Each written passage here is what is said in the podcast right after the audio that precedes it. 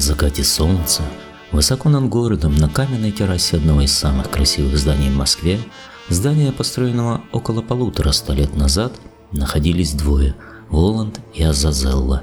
Они не были видны снизу, с улицы, так как их закрывала от ненужных взоров балюстрада с гипсовыми вазами и гипсовыми цветами, но им город был виден почти до самых краев – Воланд сидел на складном табурете, одетый в черную свою сутану. Его длинная широкая шпага была воткнута между двумя рассекшимися плитами террасы вертикально, так что получились солнечные часы. Тень шпаги медленно и неуклонно удлинялась, подползая к черным туфлям на ногах сатаны. Положив острый подбородок на кулак, скорчившись на табурете и поджав одну ногу под себя, Воланд, не отрываясь, смотрел на необъятное сборище дворцов, гигантских домов и маленьких, обреченных на слом лачуг. Азазелла, расставшись со своим современным нарядом, то есть пиджаком, котелком, лакированными туфлями, одетый, как и Воланд, в черное, неподвижно стоял невдалеке от своего повелителя, так же, как и он, не спуская глаз с города. Воланд заговорил. «Какой интересный город, не правда ли?» Азазау шевельнулся и ответил почтительно. «Мессир, мне больше нравится Рим». «Да, это дело вкуса». Через некоторое время опять раздался его голос. «А чего это дым там, на бульваре?» «Это горит Грибоедов», — ответил Зазелла. «Надо полагать, что это неразлучная парочка, Коровьев и Бегемот побывала там». «В этом нет никакого сомнения, мессир», Опять наступило молчание, и оба находящихся на террасе глядели, как в окнах, повернутых на запад, в верхних этажах громад зажигалось изломанное ослепительное солнце.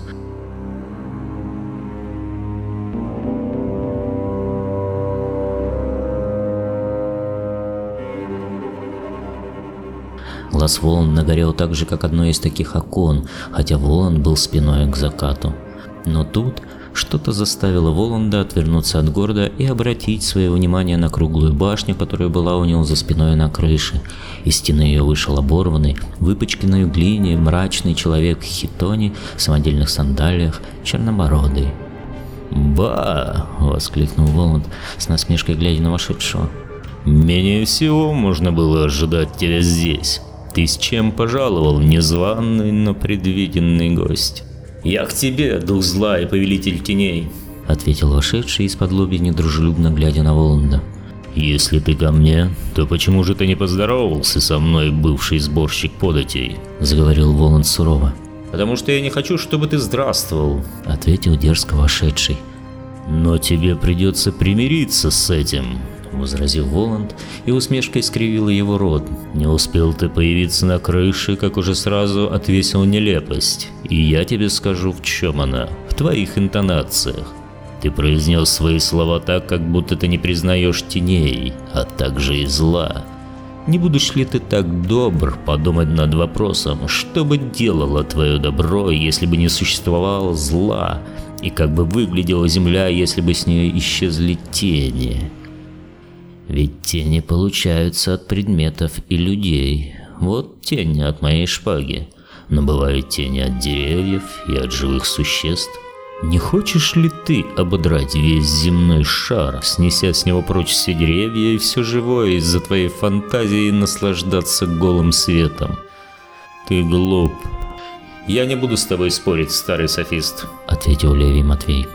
Ты и не можешь со мной спорить по той причине, о которой я уже упомянул. Ты глуп. Ну, говори кратко, не утопляй меня. Зачем появился? Он прислал меня. Что же он велел передать тебе, раб? Я не раб, я его ученик. Все более озлобляясь, ответил Левий Матвей. Мы говорим с тобой на разных языках, как всегда. Но вещи, о которых мы говорим, от этого не меняются. Итак, он прочитал сочинение мастера, заговорил Леви Матвей, и просит тебя, чтобы ты взял с собой мастера и наградил его покоем. Неужели это трудно тебе сделать, дух зла? Мне? Мне ничего не трудно сделать. И тебе это хорошо известно.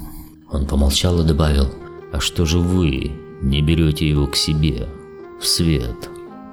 Он не заслужил света, он заслужил покой. Печальным голосом проговорил Левий. «Передай, что будет сделано», — ответил Воланд и прибавил, причем глаз его вспыхнул. «И покинь меня немедленно». Он просит, чтобы ту, которая любила и страдала из-за него, вы взяли бы тоже. Первый раз моляще обратился Левий к Воланду. Хм, без тебя бы вы никак не догадались об этом. Уходи. Уходи. Левий Матвей после этого исчез, а Воланд подозвал к себе Азазела и приказал ему. «Лети к ним, все устрой». Азазела покинул террасу, и Воланд остался один, но одиночество его не было продолжительным.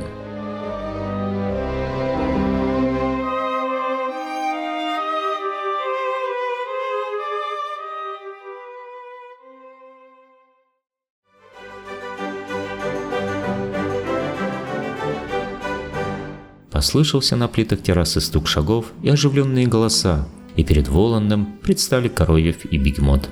Но теперь примуса при толстяке не было, а нагружен он был другими предметами. Так, под мышкой у него находился небольшой ландшафтик в золотой раме, через руку был перекинут поварской наполовину обгоревший халат, а в другой руке он держал цельную семгу в шкуре и с хвостом. От коровьего и бегемота несло гарью, рожа бегемота была в саже, а кепка наполовину обгорела.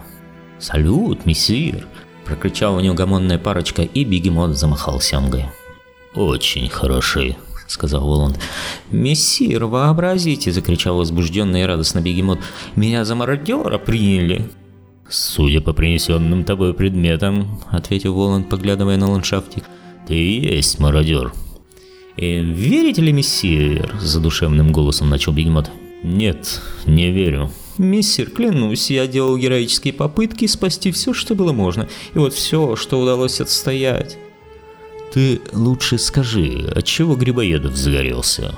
Оба, и коровья и бегемот, развели руками подняли глаза к небу, а бегемот скричал «Не постигаю!» Сидели смирно, совершенно тихо, закусывали. И вдруг, трах-трах, подхватил коровья, выстрелы, а безумные от страха мы с бегемотом кинулись бежать на бульвар, преследователи за нами, мы кинулись к Тимирязеву, но чувство долго, вступил бегемот, побороло наш постыдный страх, и мы вернулись. Ах, вы вернулись. Ну, конечно, тогда здание сгорело дотла. Дотла, горестно подтвердил Коровьев. То есть буквально, мессир, дотла, как вы изволили метко выразиться, одни головешки. «Я устремился», — рассказывал бегемот, — «в зал заседания. Это, корот, это которое с колоннами, мессир, рассчитывая вытащить что-нибудь ценное. Ах, мессир, моя жена, если бы только она у меня была, двадцать раз рисковала остаться вдовой. Но, к счастью, мессир, я не женат. Я скажу вам прямо счастлив, что не женат. Ах, мессир, можно ли променять холостую свободу на тягостное ермо?» Опять началась какая-то чушь, заметил Воланд. «Э, «Слушай и продолжаю», — ответил кот. «Да, вот э, ландшафтик, э, более ничего невозможно было унести из зала. Пламя ударило мне в лицо, я побежал в кладовку, спас семгу, я побежал в кухню, спас халат. Я считаю, мессир, что я сделал все, что мог. Я не понимаю, чем объясняется скептическое выражение на вашем лице». «А что делал Коровьев в то время, когда ты мародерствовал?» – спросил Воланд. «Э, «Я помогал пожарным, мессир», — ответил Коровьев, указывая на разорванные брюки. «Ах, если так, то, конечно, придется строить новое здание». «А оно будет построено, мессир», — отозвался Коровьев. «Смею уверить вас в этом». «Ну что ж, остается пожелать, чтобы оно было лучше прежнего», — заметил Воланд. «Э, «Так и будет, мессир», — сказал король. «Уж вы мне верьте», — добавил кот, — «я форменный пророк». «Во всяком случае, мы явились, мессир», — докладывал Короев, — «и ждем ваших распоряжений». Волан поднялся с своего табурета, подошел к балюстраде и долго молча, один, повернувшись спиной к своей свите, глядел вдаль. Потом он отошел от края, опять опустился на свой табурет и сказал — Распоряжений никаких не будет. Вы исполнили все, что могли, и более в ваших услугах я пока не нуждаюсь. Можете отдыхать. Сейчас придет гроза. Последняя гроза. Она довершит все, что нужно довершить, и мы тронемся в путь. «Очень хорошо, мессир», — ответили оба и скрылись где-то за круглой центральной башней, расположенной в середине террасы.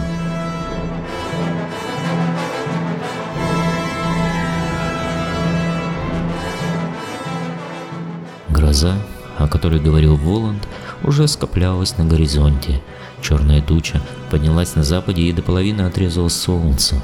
Потом она накрыла его целиком. На террасе посвежело. Еще через некоторое время стало темно. Эта тьма, пришедшая с запада, накрыла громадный город. Исчезли мосты, дворцы. Все пропало, как будто этого никогда не было на свете. Через все небо пробежала одна огненная нитка. Потом город потряс удар. Он повторился, и началась гроза. Воланд перестал быть видим во мгле.